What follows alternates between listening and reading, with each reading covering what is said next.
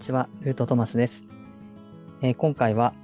8月16日、明日なんですけれども、えー午後6時38分頃に、え獅子座新月を迎えます。えその獅子座新月からのメッセージということで、えお届けしたいと思います。よろしくお願いします。えー獅子座新月ということでですね、えーまあ今ちょっと台風が、あのー近づいているというか上陸しているというか、まあそんな状況なんですけれども、えーちょっとね、心配な状況ではあるんですが、まあ、明日の午後、えー夕方6時半頃に新月を迎えます。で、獅子座といえばですね、えーまあ、この8月の暑い時期なんですけれども、えー支配星は太陽ということで、え今回は、あの、まあ、タロットのね、太陽というカードがあるんですけれども、それを少し、あの、イメージしながら、あの、そのメッセージをお伝えしたいと思います。えっと、僕のその先生術、僕は勉強してるわけじゃないんですけれども、よくあの先生術の方の YouTube は見ておりまして、まあその中で、えっと、あゆかさんという、星読みカウンセラーのあゆかさんという方いらっしゃるんですけど、まあその方がよく獅子座で、えーお話ししてくださるのは、えー、大体10歳ぐらいの子供、10歳未満ぐらいの子供が獅子座のイメージだよっていうお話をしてくださっていて、まあ僕もそんな獅子座っていうのにはそんなイメージを持っております。で、えっと、子供らしさ、子供っぽさ、まあ無邪気さとか、うん、そういう、なんだろう、思春期前のね、あの、なんだろう、ある程度の物事はわからない赤ちゃんじゃない、幼児ではないんだけれども、ある程度のことは分かってるんだけれども、まだティーネイジャーまでいかないみたいな、まあそういう、あの、小学校低学年ぐらいというかね、そういうくらいの子供のイメージが獅子座なんだそうです。獅子座の、うん、イメージというか、持っている特徴、それがまあ太陽という、あの、支配性ということで表されているのかなと思います。えー僕も YouTube で、えーお話しさせていただいた魂とつながるためには、えー子供に帰れっていうお話を、あの、以前の YouTube で、えーさせていただいたこともありました。この子供って言った時に、まあいろいろなイメージ、えーそれぞれ皆さんがお持ちなんだとは思いますけれども、子供って言った時のその、えー子供に帰れとかですね、その太陽の、あ、獅子座のイメージっとしての子供っていうのがどういうものなのかっていうことなんですけれども、なんだろう、これは自分があの何かをしようとした時に、それができないっていうふうに思わないというか、自分のことを一切疑わない、自分がこれをしたいと思ったら絶対できるはずだっていう根拠のない自信というかですね、疑うということを知らないみたいな、そんなこと無理でしょうみたいな風に言うっていう発想がないっていうかですね、まあ、そういうのがこの獅子座の子供らしさというか、無邪気さというか、そういうものなのかなというふうに思います。あの先生術で一つ一つの星座に、あの、英語のワンフレーズがこう、当てはめられていたりしているんですけど、例えばお羊座だったら I am、えー、お牛座だったら I have というような形で一つずつ、えー当てはめられているんですけど、獅子座は I will ということで、えー自分の意思っていうことがはっきりしている。えー私はこうするんだっていうような、まあそういうのが獅子座なんですけれど、そこに対して、えー例えば現実的な条件が、あの、いろんな制約、そういうものが仮にあったとしても、いや、やるんだというふうに言ってはばからないというか、あの、それを一切自分ができないなんてことを自分で思うことがないというか、まあそういうのが獅子座らしさっていうことになります。だからこの獅子座からのメッセージとして、あの、I will 何々っていうふうに来るんだと思うんですけど、あなたは、えーこれをしたいって、えーそれを自分自身が疑わないで思うことできますかっていうような、まあそういうメッセージなのかなというふうに、えー今回は感じています。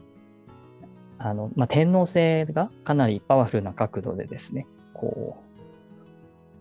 う、なんだろう、刺激をしているみたいな、そういう解説がありましたけれども、まあ、天皇制っていうのはなんかこう、えー圧力をかけていく、変われ変われっていうふうに圧力をかけていくというような、あの、星でもあるので、まあ、そういう意味で、あなたのその I will は何ですかっていうことをですね、本当にそれでいいんですかみたいな風にあの解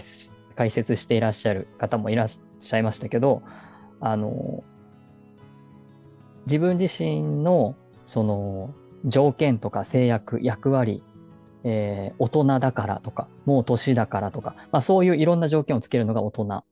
ですが、子供はそういうことを一切、あの、考えないというか、考慮しないで、えー、私はこうしたいんですっていうことが言い切れる。それが、あの、子供の強さであり、えー、太陽というカード、タロットでいうところの太陽というカードというのは、あの、手を離して馬に乗っている裸の子供の絵なんですけど、それは自分自身がこっちへ行くんだと、前に進むんだということ。それに対して一切恐怖心がないと。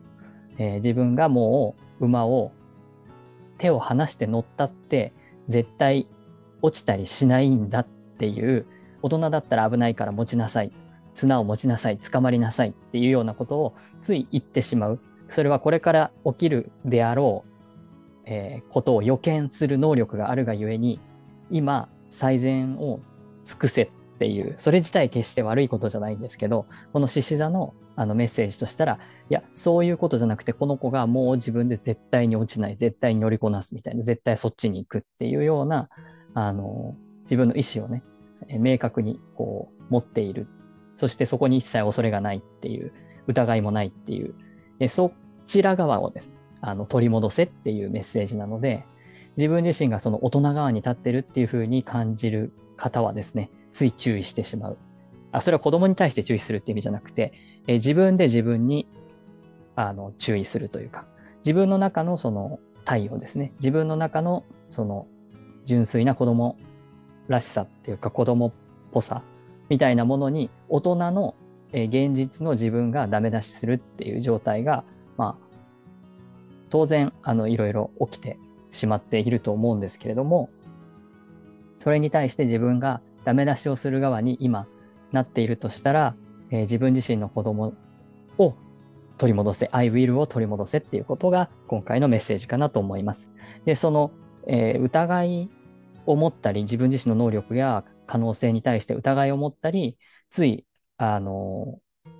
自分の中の大人がですね、そういうふうに、え、無理でしょって言ったりする。まあ、そういうのって、あの、心理学の用語なのかな、コーチングの世界の用語でドリームキラーというらしいです。僕も最近知った言葉ですけど、ドリームキラーというような、えー、言い方で、えー、子供のその可能性を潰してしまう。でもそれはあの、言う側はですね、良かれと思ってるんですね。え自分自身の中の大人が自分自身の子供に対しても、いや、そんなことをして、えー、失敗したら後から恥ずかしい思いをするよとか、えー、すごく傷つくよとかっていうことを分かっているので、それはやめた方がいいよって、まだ早いよとかね、まあ、そういうふうにして良かれと思って言うんですけど、実はその良かれと思って言ってることがドリームキラーになるというですね、あの、そういう解釈もあります。えー、それはあの、コーチングの世界ではそういうことなんだそうですので、今回はそのドリーム、自分で自分がドリームキラーになってしまわないように、えー、良かれと思って余計なことを言うんではなく、自分がこうしたいって思う側に光を当ててください。太陽を当ててくださいということですね。そういうふうにして、今の自分の、うん、可能性を狭めている壁ですね。そういうものをぶち壊せという、まあそういうメッセージかなというふうに思います。あの、星の王子様という、えー、有名な本があるんですけれども、その中の、まあ以前も紹介したことあったかもしれないんですけど、えー、っと、一番最初のですね、なんて言うんですなんて言うんだったかな、この一番最初の本文に入る前のところに、あの、親愛なる誰々へみたいな風な書き方がされてる、あの、海外の翻訳の方にはよくあるんですけど、その最初のところに、えっ、と、この本を一人の大人に捧げることを許してほしいみたいな形で始まる。なぜならその人は親友だからっていうような形で始まってるんですけれども、その中に大人は誰でも元は子供だったって、ただそのことを覚えている人は非常に少ないけれど、というような形で、あの、書かれています。だから小さな男の子だった時のレオン・ウォルトにっていうような形で、えー、その人にこの本を捧げるんだっていうような書き方がされています。だから今回のこの獅子座、新月のメッセージっていうのは、その、小さな子供だった頃の自分へじゃないですけど、だった頃のっていうよりか、自分の中にいる、えー、獅子座の、えー、小さな子供だった、だったっていうと過去形だと変なんですけど、小さな子供のような純粋な魂の自分へって、えー、自分がその今回、今回っていうか今ね、あのー、何をしたいって思っているのかっていうことを本気で思い出すというか、本気でちゃんと向き合ってあげるというか、拾ってあげるというかですね、この獅子座の、えー、太陽、えー、新月の時に、えー、それをあのしっかり拾ってあげることによって、あるいは取り上げるというか、向き合うというか、あの無視しないでいることによって、半年後の、えー、獅子座の満月の時にですね、それがしっかりと、えー、もし育て上げることができたらというか、開花させることができたらというか、輝かせることができれば、本当に魂と繋がっていくとか、自分の魂の使命を生きるっていうことに、あの、繋がっていくんじゃないかなというふうに思います。えー、水亀座の時代っていうふうに言われても、何年も経ってますけど、やっぱりこの水亀座っていう高い視点の、あるいは風の時代って言われるような、そういう、えー、生き方をするためには、やっぱりこの獅子座の、えー、自分は何者かっていう I will がしっかりないと、風に飛ばされてしまう。えー、自分自身が何者なのかよくわからないまま流されて、吹き飛ばされていってしまうっていうような言われ方もしています。だからこの水亀座の時代っていうのは獅子座の自分の、えー、子供のようなこの純粋な魂が何を求めているのか、何を I will 何々なのかっていうことがしっかりないとですね、水亀座の時代でしっかり魂と繋がっていくってことができなくなってしまうというか難しいということになってくるので、今回、この、まあ、ライオンズゲートは終わってしまいましたけれども、この獅子座っていう、えー、純粋な魂を思い出せっていうこの獅子座の新月のメッセージっていうのを大切にしていただきながら、もう一回ここで、あの自分の中の、えー、素晴らしい獅子座と出会っていただきたいなというふうに思います。はい。では、今回は獅子座新月の、えー、メッセージでした。素敵な新月をお迎えください。最後までご覧いただきありがとうございました。